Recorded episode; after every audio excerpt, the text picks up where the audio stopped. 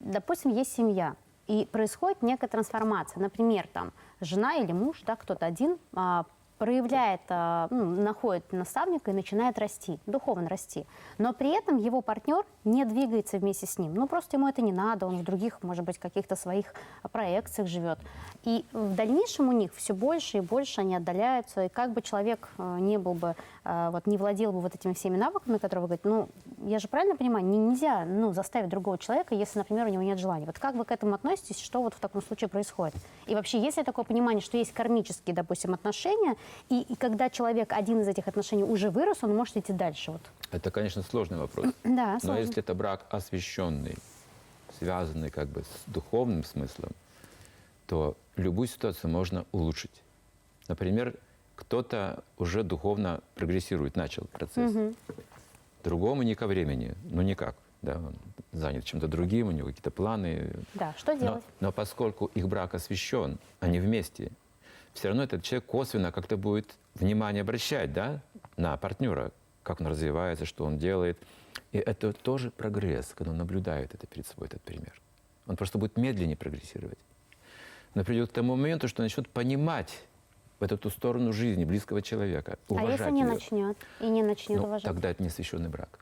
А, ну, как это понять, священный он или священный? В процессе Освященный. жизни же только, да. Освященный означает, что мы ответственны пожизненно друг перед другом. Разводов нет. И тогда приходится быть внимательным. Приходится. Он говорит, я не хочу, меня, ну, я эгоистичный, да, я вот хочу только меня понимали. Да. Но брак-то освящен перед Богом. И я боюсь Бога, я боюсь нарушить это все. Поэтому вот этот как бы страх меня тоже может стимулировать. Все-таки понять, что как-то жить нужно, да? Как-то нужно разобраться. И просто кулаками, насилием невозможно, да? А как? Ну, ну, давай, ну давай я тебя выслушаю, в конце концов. Вот так люди жили. Трудно, но правильно. жили, трудно, но сейчас же как раз-таки молодежь от этого и отходит. И серия, что зачем мучиться, да, ну то есть вот концепция такая, э, если у меня есть свобода выбора, и, например, но мы сейчас, конечно, не говорим про истории, когда это там, не знаю, день, месяц, год, и вот все, и он как бы убежал. Мы говорим про то, когда человек действительно старался, да, какое-то время уделял, э, работал, но он сейчас несчастлив. Ну, то есть он несчастлив от того, что, допустим, его партнер не понимает, не хочет двигаться вместе с ним. Что делать? Ну, то есть так и жить, потому что вот я боюсь Бога, мой брак освящен, это мой крест, я его несу. В таком формате вы предлагаете? Нет.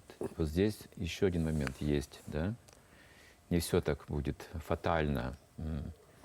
Да, просто советское А, общество это как раз и было да. построено на, на несчастных семьях. Ну, давайте объективно Когда я смотреть. открыл Бхагавадгиту, 16 главу, там интересная тема. Божественные и демонические натуры описываются.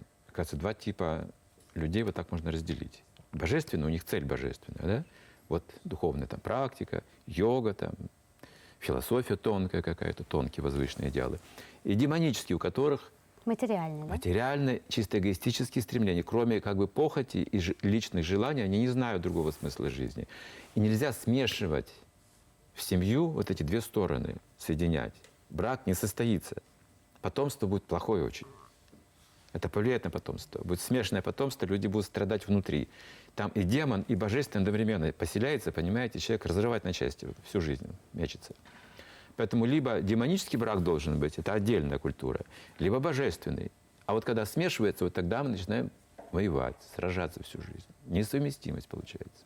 Это интересная точка зрения. Прохор, вот э, э, на ваших практиках, да, ну, явно вы же понимаете, о чем говорит Александр, раз Да. тем более это ваш наставник. Надеюсь. Вы, если вы видите, например, что вот перед вами семья, где как раз-таки соединенная вот эта история, да, что есть э, человек, который духовный, например, там муж условно, а жена больше на материальность, ну или наоборот. Вот что в таком случае вы делаете?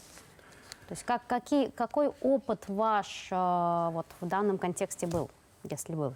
Но опыт такой, что люди, они пытаются как бы черпать счастье в отношениях, это хорошо, но в отношения нужно привносить счастье больше, чем черпать оттуда. Если от- в отношения счастье привносится, если ты уже заряженный, если ты с утра помедитировал, так что у тебя просто такое вдохновение, да, то есть и какие-то вещи, какие-то недостатки другого человека, они вообще в глаза не бросаются, это вообще не важно. То есть, и поэтому, как бы, в каком сознании человек находится, он а, будет проецировать это сознание на других.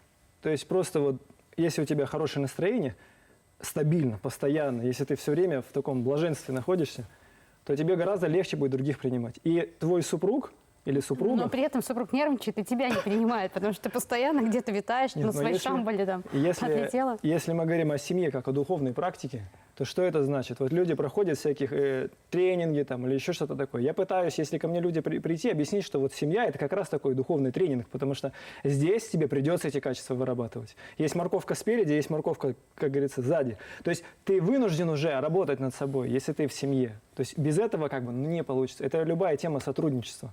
То есть мы пытаемся изменить других людей. Отсюда берется конфликт. Но конфликт, он берется не снаружи, а изнутри человека. Потому что если человек внутри Не достиг, готов принимать другого, достиг духовного состояния какого-то, духовного блаженства, для него люди как бы, ну, вокруг, они, станов- ну, как бы он, их, он принимает их природу и понимает, что они страдают, что люди страдают вокруг. У них постоянно какой-то дискомфорт, у них постоянно что-то не нравится, то погода не та, то iPhone уже не последний, то еще что-то. И сейчас вообще очень тонкие психические страдания у людей. А почему? Потому что они не удовлетворены. А удовлетворенность, согласно йога-сутрам Патанджали, не бывает без благодарности. Если человек не благодарен окружающим людям, как он будет удовлетворен? То есть благодарность, она в основе удовлетворенности лежит.